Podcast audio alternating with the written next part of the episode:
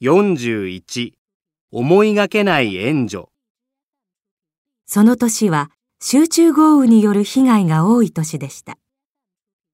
7月17日の夜から18日の朝にかけて、福井県北部に非常に激しい雨が降りました。それで洪水が起きて、たくさんの家が壊れたり、水に浸かったり、大きな被害が出ました。それから一週間ほど経ったある日、福井県の知事のところに速達郵便が届きました。開けてみると、宝くじの券一枚と手紙が入っていました。手紙には、私は運よく2億円の宝くじに当たりました。被害に遭った方々に少しでもお役に立てばと思い、この件をお送りしますと書いてありました。その手紙には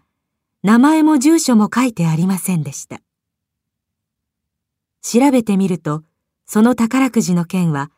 確かに2億円の当たり券に間違いありませんでした。